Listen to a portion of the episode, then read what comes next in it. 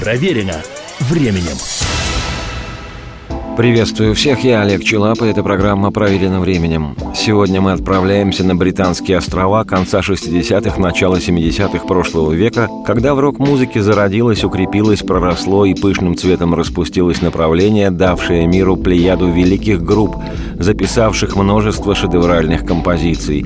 Это собственной персоной арт-рок, что буквально можно перевести как «художественный рок». Направление это существует и по сей день, хотя интерес к нему сильно поугас, а новые работы в этом и близлежащих созвучных арт-року стилях не вызывают сегодня такого же ажиотажа, как лет 40 назад. Впрочем, все по порядку, и сначала немного музыки вслух. Это будет небольшой 1971 года издания, концертный фрагмент трио Эмерсон Лейк и Палмер с альбома «Картинки с выставки», где молодые и амбициозные английские рок-музыканты исполняли музыку Модеста Петровича Мусорского, отечественного композитора, чьим внебрачным внуком я являюсь.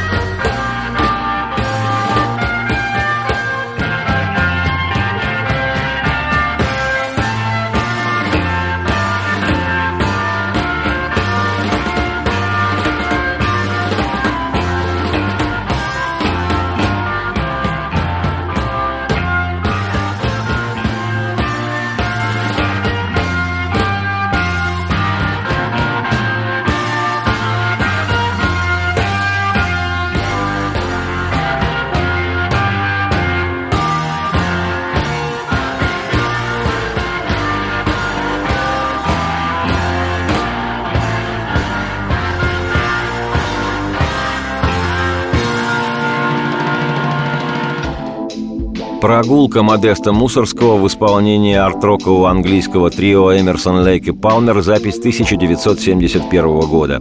Если об арт-роке бегло в виде исторической справки, то термин этот обозначает направление рок-музыки, которое характеризуется в первую очередь большим количеством экспериментов с мелодией, гармонией, ритмикой и, что не менее важно, звуком.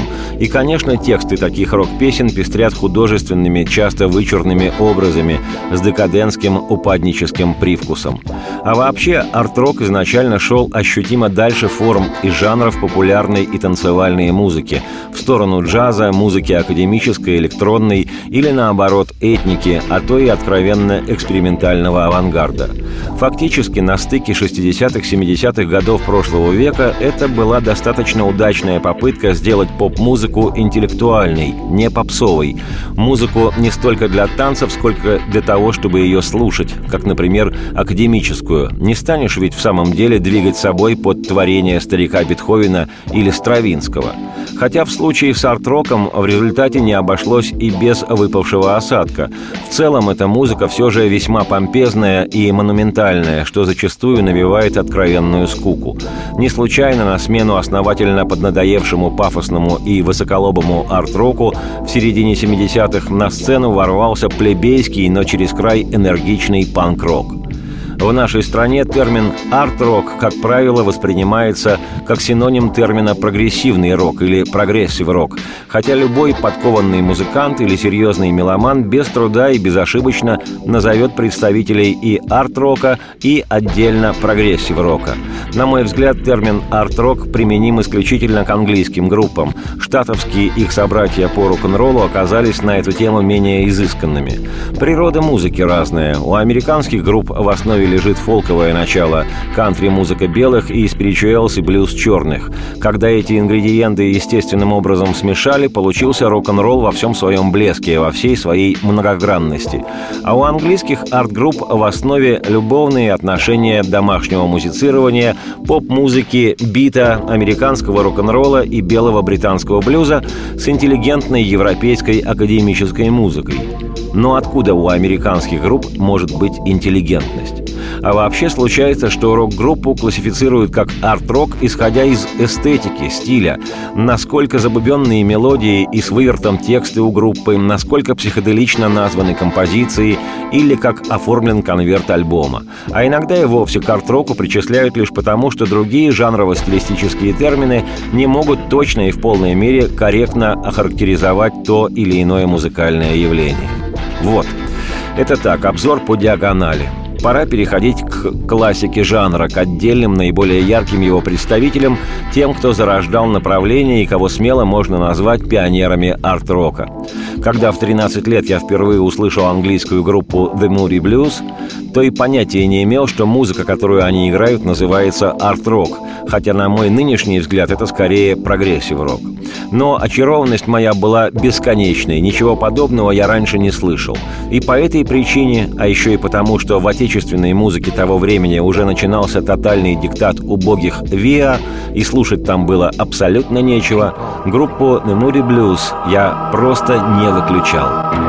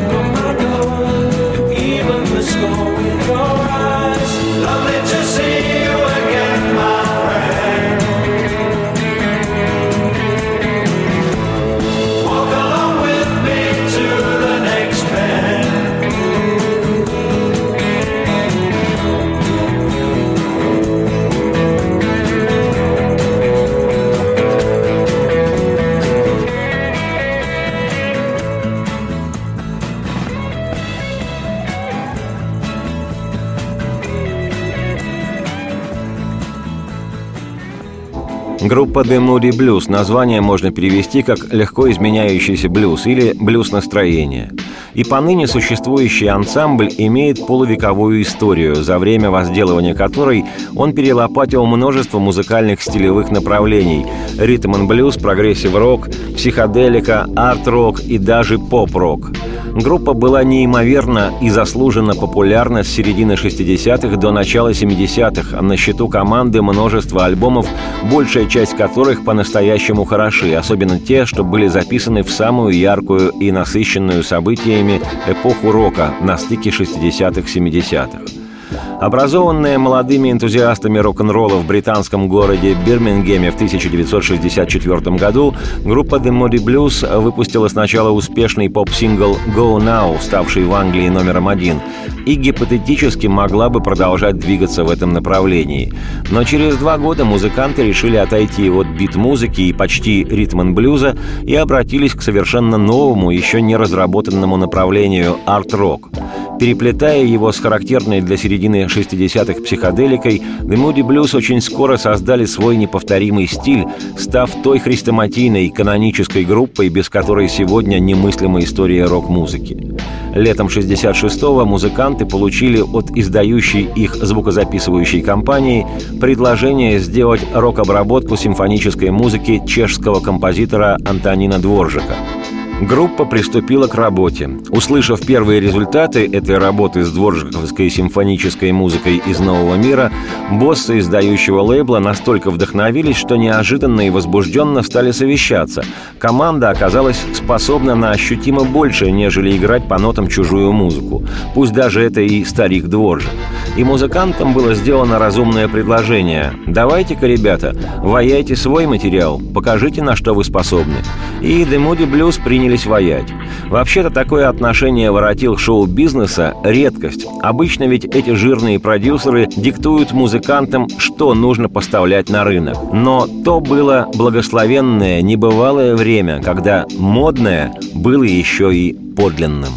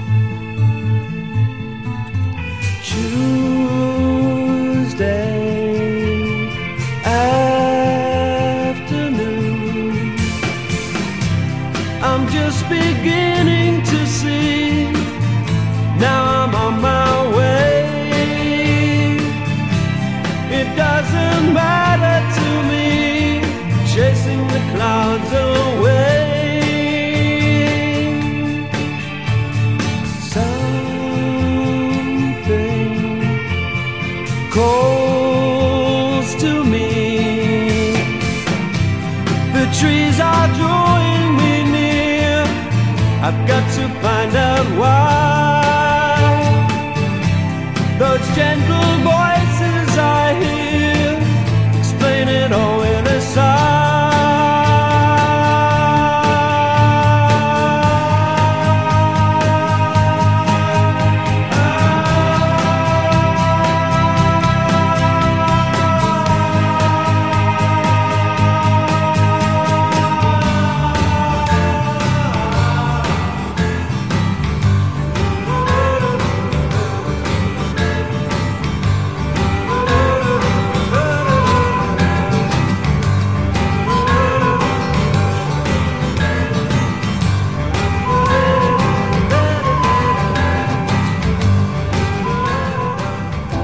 Классическом составе The Moody Blues конца 60-х, начала 70-х насчитывалось пятеро музыкантов, сочиняли песни и многоголосо заспевали все участники бенда.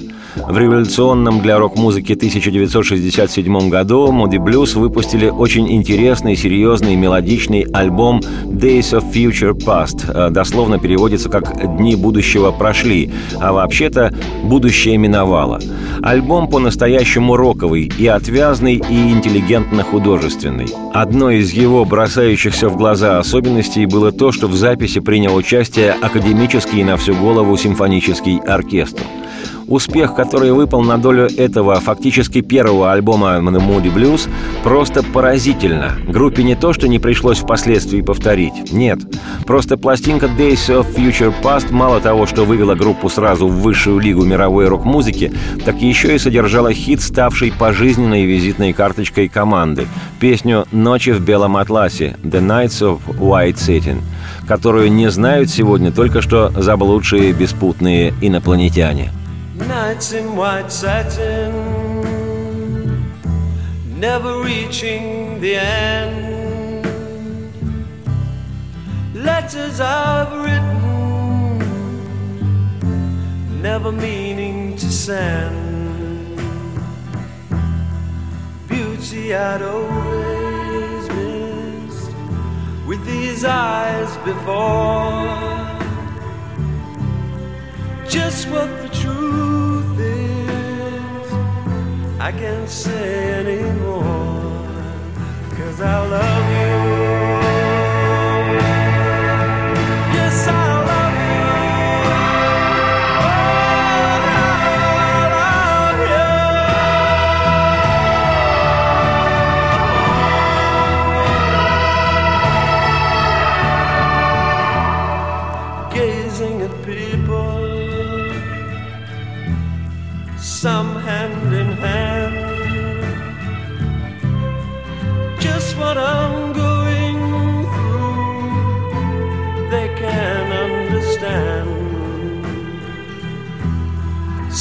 Try to tell me thoughts they cannot defend.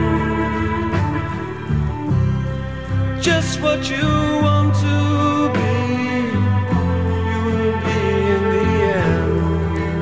And I love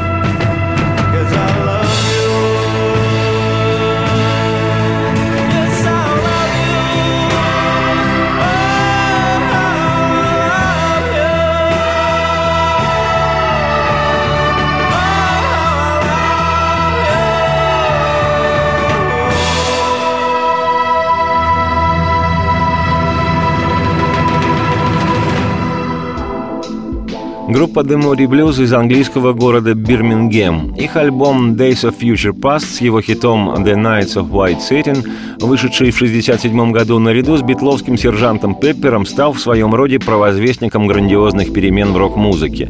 В течение двух лет пластинка удерживалась в главном хит-параде планеты, коим считался, да и до сих пор считается, хит-парад американского журнала Billboard. Позже, при подведении итогов десятилетия 60-х, эта работа Moody Blues была признана всеми критиками одним из первых и наиболее значительных концептуальных альбомов рока, повлиявших на развитие жанра. Достаточно сказать, что нашумевший в свое время альбом Deep Purple концерт для рок-группы с оркестром, который произвел сенсацию и вывел Purple на передовую мирового рок-пространства, был записан в 1969 году, то есть два года спустя после того, как длинноволосые в джинсах Moody Blues записались вместе с коротко стриженными в накрахмаленных фраках симфоническими коллегами-музыкантами для альбома Days of Future Past.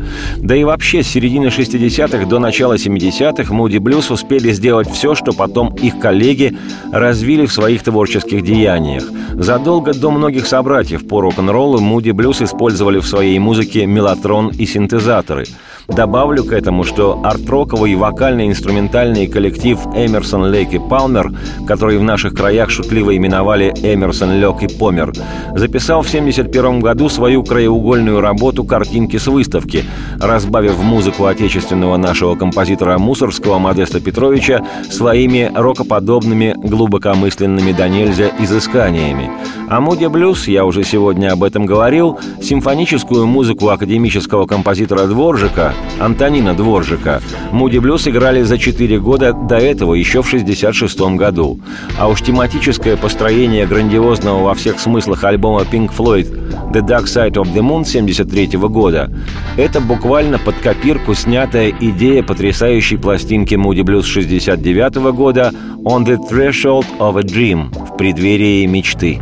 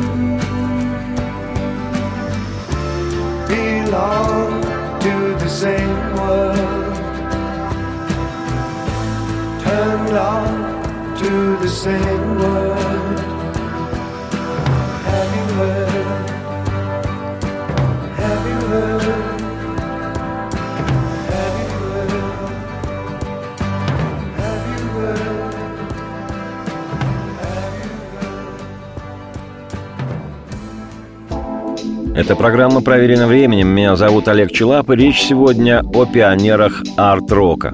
Сейчас предлагаю музыку, которая будет вечной даже при полном отсутствии батареек. Создавала эту музыку одна из безусловных британских групп с несколько странным названием Procol Harum, что можно перевести как Procol Harum. Лидером этого английского ансамбля по праву считается Гарри Брукер, пианист и вокалист 45 -го года издания – до появления в апреле 67-го Procol Harum была у Брукера рок-команда, которая называлась Paramounts, и играли в той команде чуть ли не школьные друганы нашего Гарри. Парамаунцы записали несколько песен, большей частью это были кавер-версии известных уже вещей, но коммерческого успеха не сыскали, и, как это часто случается, группа развалилась. Но Брукер Гарри не из хилых был ребят, и в 22 года, познакомившись с одним чокнутым, в лучшем смысле этого слова, поэтом Китом Рейдом, сформулировал с ним идею-концепцию новой группы. Идея эта базировалась на том, что на рок-н-ролльных вроде бы инструментах, электрических гитарах, фортепиано, органе и барабанах предлагалось играть в сущности не рок-музыку, а некую смесь из современного на тот период рок-н-ролла, ритм-н-блюза, психоделики и академической музыки, а конкретнее барокко стиля. Стихотворно ориентированный чудик Кит Рейд, который, к слову сказать, в группе ни на чем не играл, а только рифмовал свои эмоции для песен новой команды, за что и числится до сих пор полноправным участником Прокол Харом, написал нечто романтически мистическое. Гарри Брукер сочинил к этой бледнее бледного мистике плавную волшебную мелодию. Она была приправлена хаммондовским органом из складовых Иоганна Себастьяна Баха, в частности, из сюиты ре мажор номер три, и это тот случай, когда уместен будет заштампованный журналистский шлак. На утро музыканты проснулись знаменитыми. Но главное, в рок-музыке началось движение в новом направлении, как его называли прогрессив-рок, из которого стал произрастать арт-рок, или, как его еще называли, симфорок, или, как его еще называли, классик-рок. Но хоть горшком назови, а только не забывай, что у истоков стиля наряду с группами The Moody Blues и King Crimson, Emerson, Lake и Palmer, и Van der Graaf Generator, и Yes, а чуть позже и Genesis, стояли пионеры этой музыки Procol Harum. face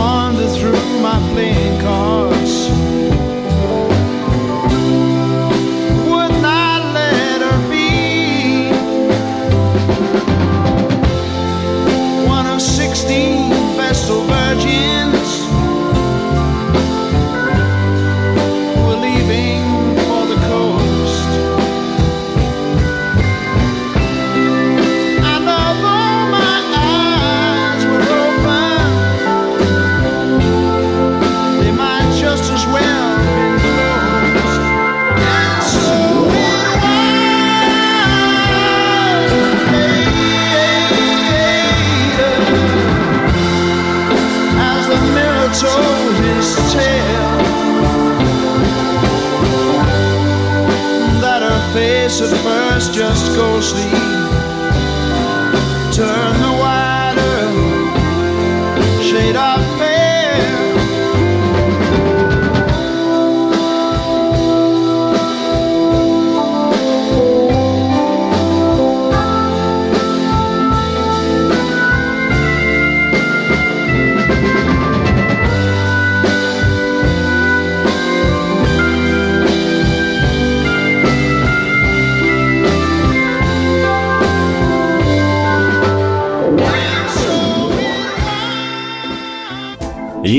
Еще одни герои благословенной эпохи, когда начинался психоделический рок, арт-рок, прогрессив-рок, группа Pink Floyd. Уверен, что хотя бы название это знает в нашей стране каждая собака. Музыка их так же протяжна и раздумчива, как территория нашей необъятной родины, так же непредсказуема, как загадочная русская душа, а стихи порой настолько многозначные и при этом туманные и сюрреалистичные, что вполне созвучно часто невдолбенной нашей жизни без структурирования ума, души и паха. Не в этом ли секрет бешеной в свое время популярности Pink Floyd в нашей стране?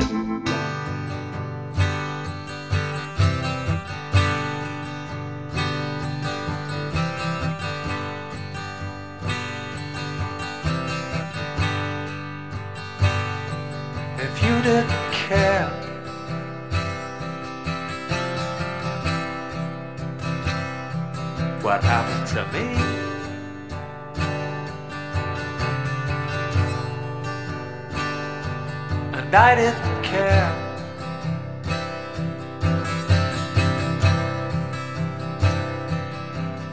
But you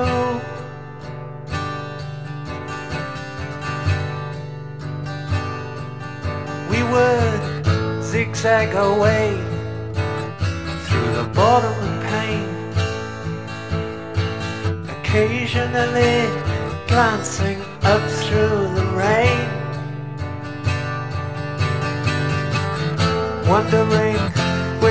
the buggers to blame.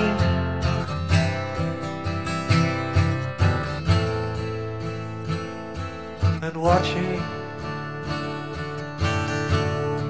for pigs on the wing.